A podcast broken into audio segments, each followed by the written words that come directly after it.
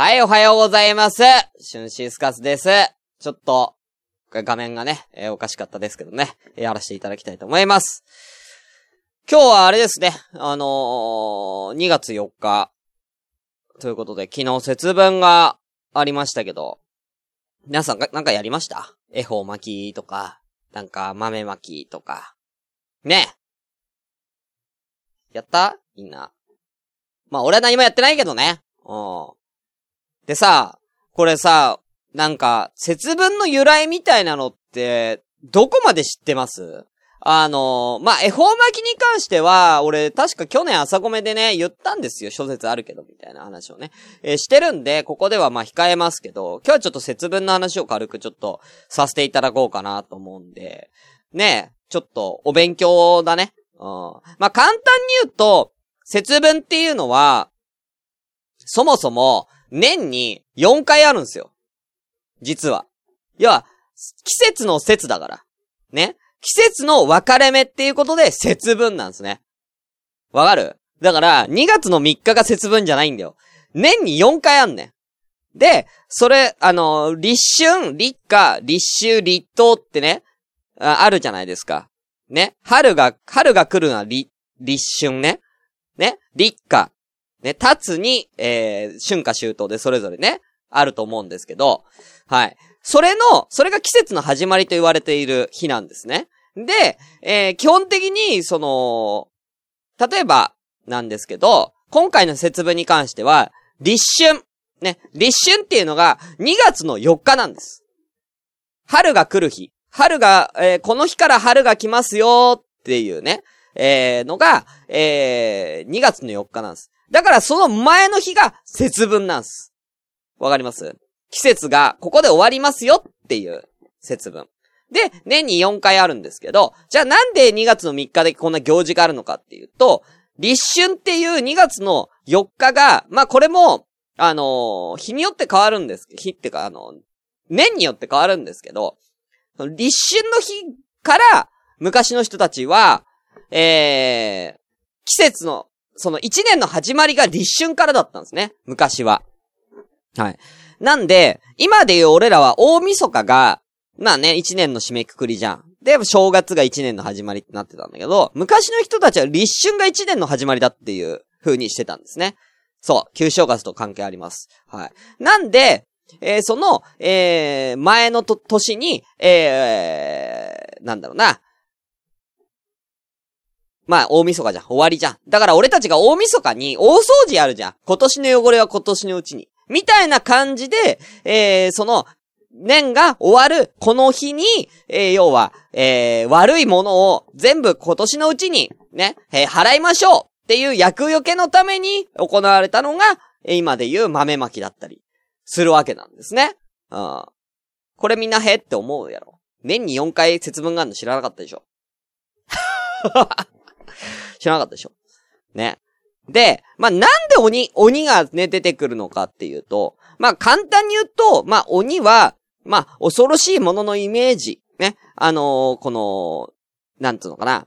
邪気。ね。邪気を払う。この邪気っていうのが鬼なんですけど、その鬼っていうのが、まあ、もともとは、その、中国から来てるものでして、その中国の、えー、形、姿形がなくてこの世のものではない恐ろしいものって言った意味を持つ、えー、おぬっていう、えー、隠れるという漢字を書いて、おぬって言うんですけど、このおぬが文字って鬼になったんじゃないかっていう風に考えられていると。ね。うん。いうことなんですよ。で、そっからまあ、災いをもたらすシンボルとして今の鬼が、えー、出てきているということなんですね。はい、で、あのー、これさ、びっくりするんだけどさ、当時、どんな節分やってたか知ってます？最初の方は、最初の方は、その、米を投げてたみたいなんですよ。豆じゃなくて米投げてたらしいんですけど、その前、前ってか、もともと中国の本場？本場中国で節分って何やってたと思います？これ。知らないでしょ？なんか、えー、鬼のお面を被った人を、弓矢で追い払うんだって。鬼のお面を被った人を弓矢で追い払う。弓矢で撃つんだって。うん、死なない？死なない？だ、だから間違ってるみんな。豆巻いてる場合じゃないんだよ。弓矢で、い、弓矢でだから、ね、お父さんが、パパが、おめ、本当の、ま、本当の節分っていうのはお父さんとかがね、ね、その、その時、その年に鬼になる人がお面をかぶって、ね、鬼やぞーわーってやったら子供たちが弓矢でパパを撃つねこれが、本当の節分やね。うん。弓矢買ってきて今から。うん。まさに鬼の所業だけどね。うん、鬼の所業です。うん。そんなこと今やってる家庭あったら鬼の所業ですけどね。ということで、では早速やってまいりましょう。第26回ですシュンシスカスの朝からごめんね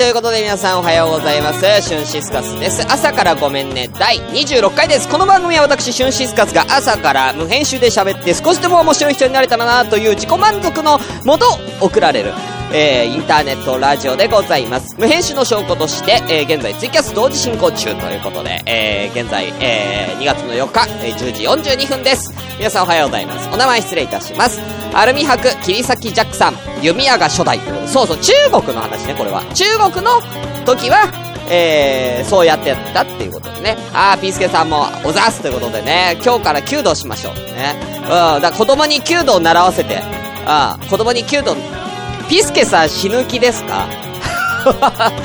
自分鬼やるよ死ぬようん。あ、ケイトさん、いらっしゃいませ。どちらが鬼なのか。まあ、本当ですよね。うん。どっちが鬼かわからないですよね。ほんとね。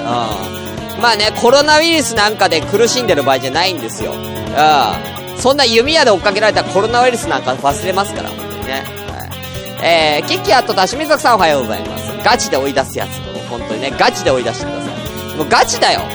それぐらいやっぱやんないと、やっぱ、邪気は払えないから。何今の、今の世の中の豆まきは？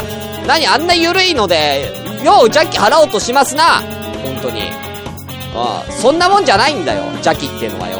えー、えー、お後。えー、お名前どんどん失礼します。えー、キリノロアさん、おはようございます。テリーさんおはようございます。長男のラブのリュウさんおはようございます。ミカエルさんおはようございます。あかりさんおはようございます。ということ、お後いらっしゃいましたら挙手をお願いいたします。ゆかさんとかいたかな？はい。ということでね。そうなの。豆まきってそういう、なんか。でな、もう一個びっくりしたのが、鬼ってさ、俺らのイメージでさ、赤鬼と青鬼じゃん。赤鬼と青鬼じゃん。だけど、節分の鬼って5種類いるんだって。知ってた ?5 種類あるんだって。赤と青と黄色と緑とブラックだって。節分戦隊お忍者ですよ、完全に。うん、節分戦隊お忍者出ますよ、これ。5色いるんだって。うん。で、それぞれ鬼の色で、要は、なんか、あのー、人間の煩悩の種類を表してるということで、はい、5つの煩悩なんだって。うん。で、えー、5つの煩悩で、赤が、えー、欲深い。ね。えー、貪欲とか欲望。ね。人間のすべての悪い心の象徴が赤。え青は怒りやすいとかの憎しみが青。で、えー、緑は、えー、怠惰ですね。怠け癖のある、えー、眠気とか不健康とかね。はい。怠ける、あ、えー、緑。えー、黒が疑い深い。ね。えー、愚痴とか疑いの心。ね。疑心暗鬼という、疑心暗鬼っていう言葉ここから来てるんだって。黒の鬼から来てるらしいよ。へー。疑心暗鬼ってね、木ってね、あるからね。あとは黄色。ね。えー、過去に囚われて進めない、ね、後悔とかの心が、えー、気鬼ということでね。はい。5つの鬼が、それぞれ煩悩を表しているという。本当はだから、鬼 5, 5匹いるから。うん。だから、あのー、赤とか青だけじゃないから。うん。たまに気鬼とかやったら、いいと思いますけどね。はい。ということで、まあそんなね、えー、今日は、今日はね、なんか、いい話したね。うん。いい話したね。はい。ということで、では早速やって参りましょう今日はなんかちょ、ちょこちょこ早い。早い。もうちょっと喋った方がいい。いっかということで、では早速やって参りましょうそれでは本日も、ごめんなステイ今日音ちっちゃいよね。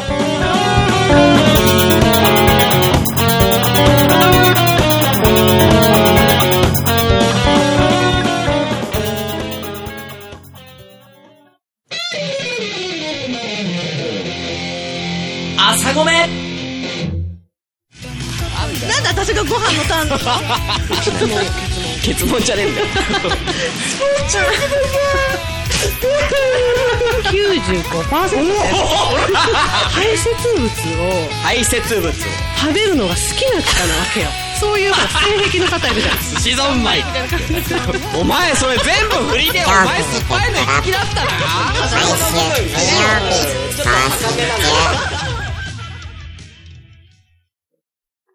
ということでやってまいりましょう。LINE アットで心理テストのコーナーはい、ということでね。えー、朝からごめんね、公式 LINE アットございます。えー、アットマーク IRD2807J。えー、こちらにね、えー、登録してる皆さんにですね、今週も心理テスト、えー、こちらを、えー、皆さんにですね、出題しました。それの結果を、えー、見ながら、ですね、えー、やりたいと思います。では、えー、今回の心理テスト、えー、こちらでございます。はい。えー、節分のために鬼のお面を作ろうと思います。鬼の顔は何色にしますか？ということでね。えー、1番赤、2番青、3番黄色、4番ピンクと、えー、いうことでございます。まず、えー、皆さんの回答ざーっと、えー、いきたいと思います。えー、赤が多いですね。湘南のラムのリュウさん、赤。えー、赤の方。えー、グリンさん、月並みだけど赤かな。えー、キキさん、赤。あ、今ここで答えてもらってもいいですよ。今のうちに答えてください。もし答えてない方。えー、節分のために鬼のお面を作ろうと思います。鬼の顔何色にする？赤、青、黄色、ピンクでございます。えー、直感で答えてください。えー、テリーさん、赤と青を混ぜた紫がいいんだけど選べと言われたら赤かなということで、ピースケさんも赤、赤が多いです。え、ゆいまやさんも赤一択、ピンクなんて邪道ですよ。青鬼さんでは物足りないし、黄色鬼さんはカレー好きのあざといキャラでしょということでね、赤一択のゆいまるさん。えー、そして、えー、これはひょっとくさんさんですか？えー、ピンク、ピンクということで、ピンクの理由は赤も好きだけどピンクも好きだどっちか迷いましたということ、ありがとうございます。そして、えー、コマコさんも赤ということで、皆さんありがとうございます。だ赤ばっかだわ。え、で、えー、クーちゃん、クルーズさんが青。えー、で、えー、ピンクと答えたのがロアちゃんとトイくんという結果になってます。黄色は誰も選ばなかったということですね。はあ、皆さんも答えましたか？今ここで。いいですか？もう。正解言っちゃいますけど。いいですか？では行きましょう。正解。正解というか、まあ、この心理テストでわかる。この心理テストでわかるのは、先ほどね、言ったやつですね。はい。えー、節分で払われる鬼は、人の心の中に住む、えー、恨みや憎しみだと言われております。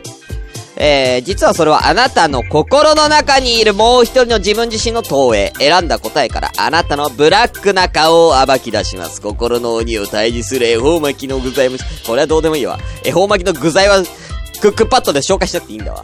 ということで、あなたのブラックな顔、ということでね。じゃあ誰もいなかった黄色。黄色を選んだ人の心の中に潜むブラックな顔は、自己中でわがままな顔。自己肯定感の高さを表すのが黄色。この色の、えー、鬼を選んだあなたは、実は明るく自信に満ち溢れたタイプ。あ、なるほど。自信に満ち溢れたタイプが黄色を選ぶんだ。反面自己中でわがままという意外なブラック面もということで。はい。続きまして、クルーズさんが選びました。青。青を選んだ人の心の中に潜むブラックな顔は、自分に厳しい顔。お、これいいじゃん。青が象徴してるのは自自制心です。あなたは完璧主義者で自分に厳しすぎる面があるみたい。立派な結果を出しても納得せず自分を追い込み、一人ブラック起業化しやすい傾向が。ということでね。くーちゃんは、あれなのかな？完璧主義者なんですかねどうなんでしょうか。はい。続いて、ピンクを選んだ方。ここにいますね、ピンクを選んだ方ね。えー、ロアちゃん、トイくん、そして、えー、ひょっとこさいさん。ね、ピンク。ピンク、あとは、あれだね。誰かピンク、か迷った人いなかった？あ、ひょっとこさいさんか、ピンク。そうね。うん、ピンク。ということで。行きましょう。ピンクを選んだ人の心の中に潜むブラックな顔。努力が苦手な怠け者の顔です。ピンクは、えー、甘美さや喜びを表すから、これを選んだ人は甘え上手、努力や面倒が苦手で、えー、何でも人に頼り、ちゃっかり美味しいところをさらうのが得意技かもしれません。誘惑にも弱弱く、知らぬ間にスイーツや不毛な恋愛沼にはまることも、ということで、ねえ。気をつけてくださいね。堕落してますよ。ピンク選んだ方。トイくんと、ロアちゃん、そして、ひょっとこさいさん、堕落してませんか？大丈夫ですか？そう考えたら、トイくんが4で、クーちゃんが青で、なんか、バランス取れてるね、この二人ね。うん。さすがだね。ねうん そして一番多かった赤。赤を選んだ方は、欲深い顔です。赤鬼は欲望や渇望など全ての悪の象徴と言われています。これを選んだ人の中に潜むブラックな顔。は欲深い顔。欲しいものがどうしても我慢できないなんてことありませんか？ということで、欲深さが滲み出てますよ、皆さん。大丈夫ですか？で、テリーさんは赤と青を混ぜた紫がいいっていうことから、欲深さと、ね、えー自分への厳しさが両方入ってる、えー、ことですね。はい、どうだったでしょうか？当たってますか？ね、今現在の気持ちみたいなとこもあると思うんでね、これはね。はい当たってますでしょうか？ということでね。はいちなみに僕は青でした。はい。あ、泣いた赤鬼が好きなんで、泣いた赤鬼の青鬼が好きなんで青です。はい。ということでね、どうだったでしょうか？欲しいものあっても買っちゃダメだからね。うん、赤の人、そしてピンクの人。うん、ピンクの人も欲しい、欲しいものあっても、ま、我慢してね、ほんとね。はい。ということでね、どうだったでしょうか。ということで、以上、えー、LINE アットで心理テストのコーナーでした。ジングルの後は、例のコーナー行きましょう。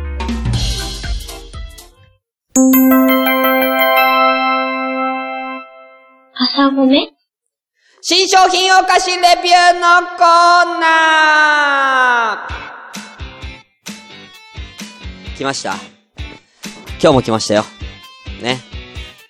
僕は別に買いたいわけではないが、この番組のために、お菓子を買っています。ということで、やってまいりましょう。新商品お菓子レビュー。このコーナーは僕がね、最近売ってるお菓子を適当に買って、もうここで実際食べて、評価するという、そういう、ちょっと大きくね、そういう番組、そういう、そういう番組コーナー。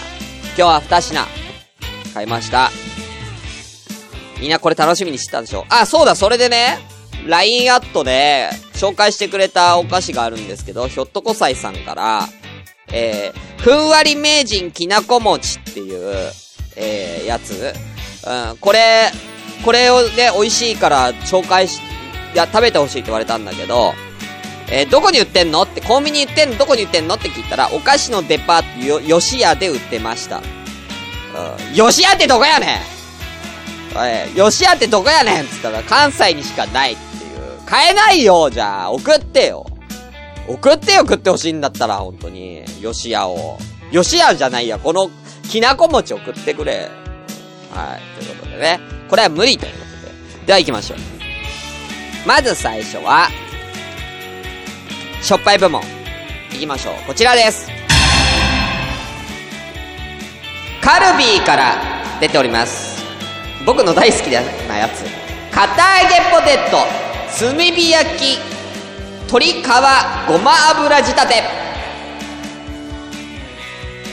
こちらです。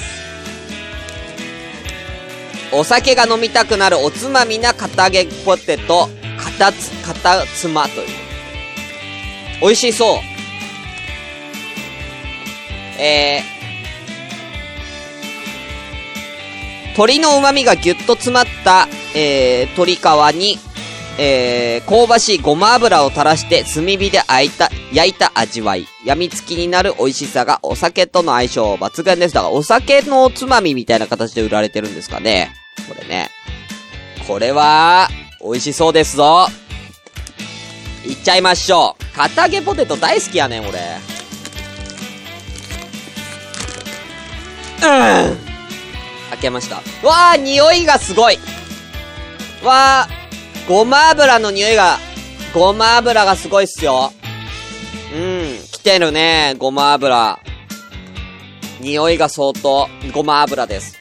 まあ、片揚げポテトっていうのはね、こういう、ちょっと、くるってなってるのが特徴のね、ちょっと硬い、やつでございます。あ、くーちゃんいらっしゃいませ。ね。青鬼のくーちゃんいらっしゃいませ。では行きましょう。いただきます。実食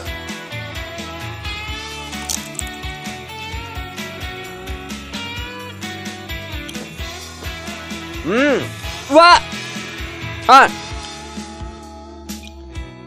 お？噛んだ一口目は、鶏皮だわ。だけど、食べると、ごま油と、もともと持っているこの片揚げポテトのじゃがいもの芋の味が後から来る感じですね。あ、グミの子さんも。うん。あ風味が、風味が鶏皮ですね、これ。うん。ちょっとだからごま油が強いかな。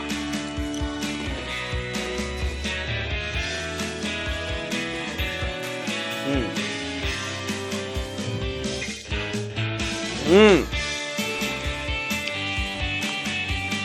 ん。なんだ？食べちゃうな。え、ドンキにもあんの？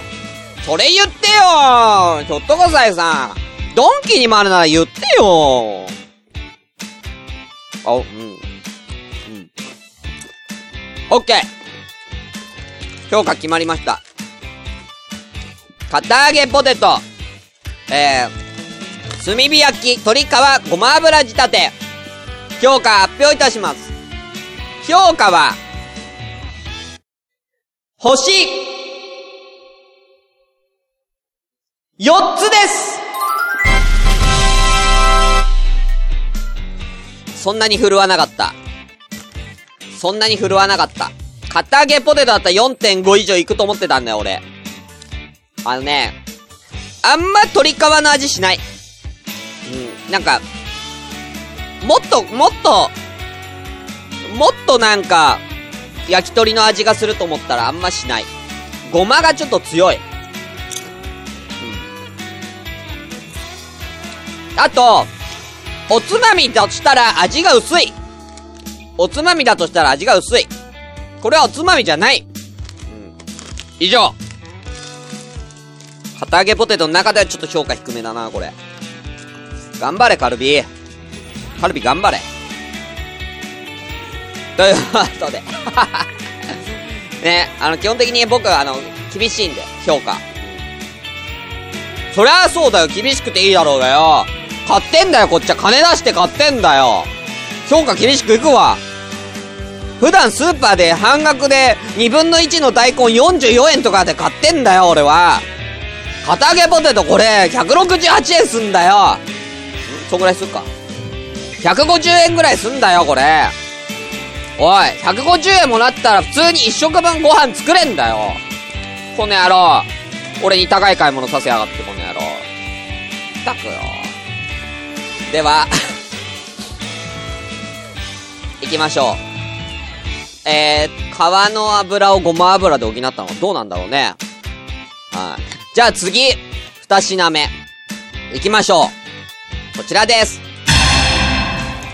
えー、ブルボンから出ております。冬季限定、生チョコトリュフキャラメルミルクでや。チョコ部門や。うまそうやろ。発酵バター仕立てや。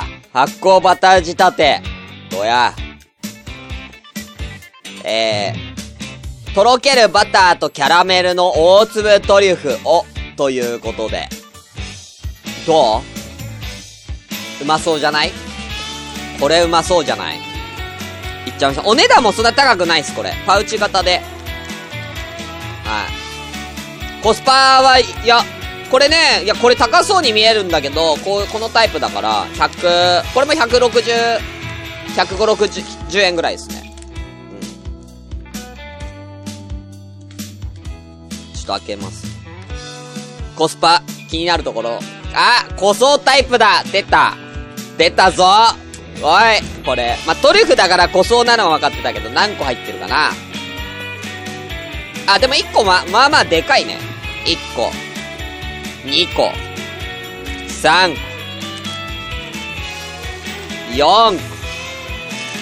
5個しか入ってないこの野郎この野郎 !5 個しか入ってないやんけなんだこれふざけんなよおい、内容量 50g って書いたんじゃんかよ。5個って書けよ、内容量5個ってよ。1個30円なの ?1 個30円やで。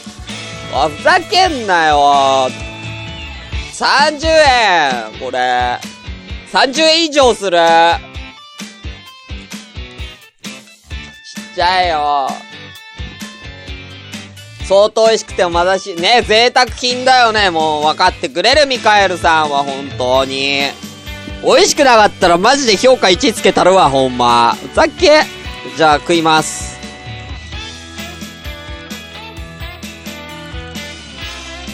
ブラックサンダーの方が良くないですか？そうですよ。鈴木さん、ブラックサンダーの方がいいでしょ ?30 円だったら、ほんとそれ思うんだけど。美味しくなかったらほんと。あー、でもトリュフのいい匂い。あー、美味しそうだな。いただきます。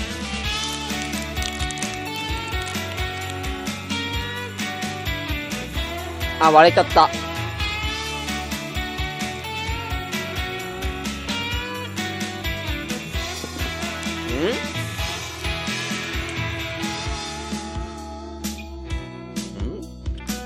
キャラメルの味はどこ行った？うん。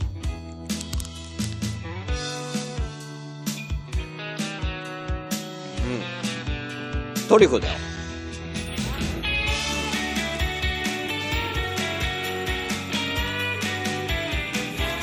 ああ、ああ、キャラメルの味少しするわ。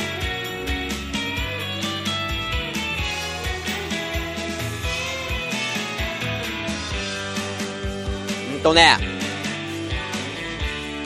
ああキャラメルの苦味来てる来てる。発酵バター仕立てがわわかんないな。バター感を感じないな。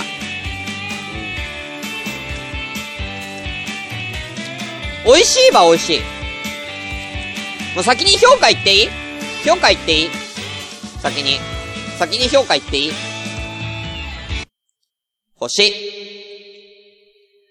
2個ですコスパが高すぎるよ。これ買うぐらいやったらメルティーキスのが美味しいです。ごめん。メルティーキスのがうまいよ。メルティーキスだって、そん、値段変わんないよね。メルティーキスってそんな値段変わんないよね。同じぐらいだ。200円ぐらいじゃない？メルティーキス。もっと量入ってるじゃん、メルティーキスの方が多分。メルティーキスの方が美味しくて量入ってて、ね？だから、おい、美味しいけど。まずくはないけど。あと、キャラメル感ない、あんま。キャラメルそんなないし、バターない。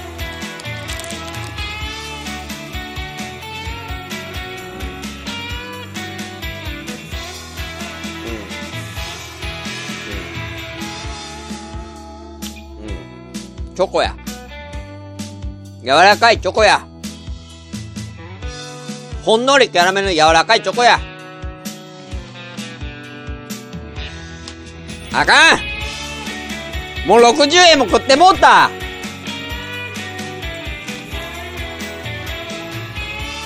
ブラックサンダーの方が好きブルボンダメだな。次からブルボン以外の商品にしよう。頑張ってください、ブルバン、ブルボンさん。頑張ってください。ね。村上工場さん頑張ってください、ほんと、ブルボンの。ねちょ、このレベルのものだったらもっと多分コスト抑えられるから。ねもうちょっとパンチのあるものをお願いします、ほんとに。まったく。今日はもうちょっと、カンカンだよ、俺は。今日カンカンだよ。こんな、こんなもんつかませやがって、ほんとによ。だったらあの、セブンイレブンのやつ買えばよか。セブンイレブンの、なんか、出てたんすよ、新しいやつ。セブンイレブンのオリジナルのお菓子で、あの、いちごのチョコがあったね。それが迷ったね。それにすりゃよかった。絶対あっちの方が美味しいよ。以上、新商品お菓子レビューのコーナーでした。なんで怒る めっちゃ怒った。シュンシスカスの朝からごめんね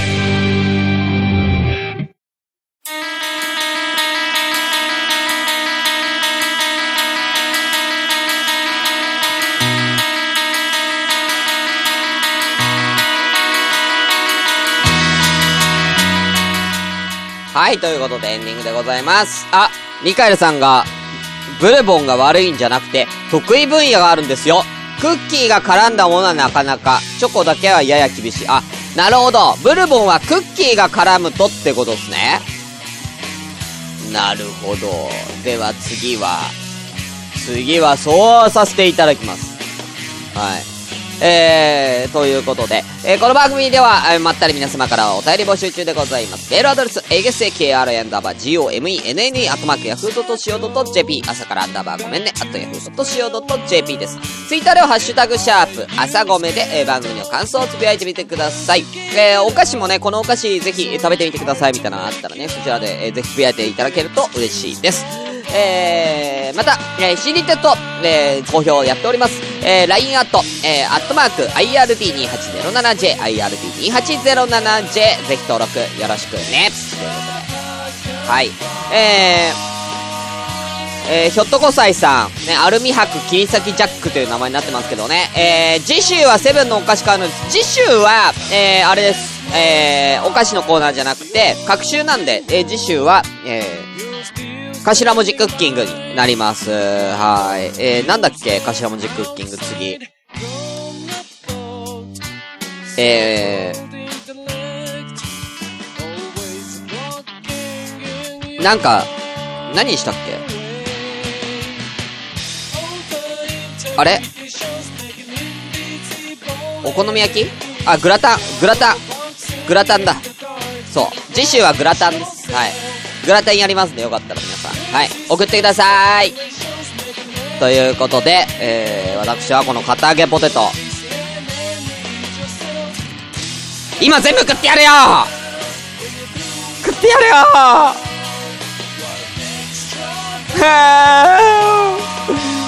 無駄な買い物した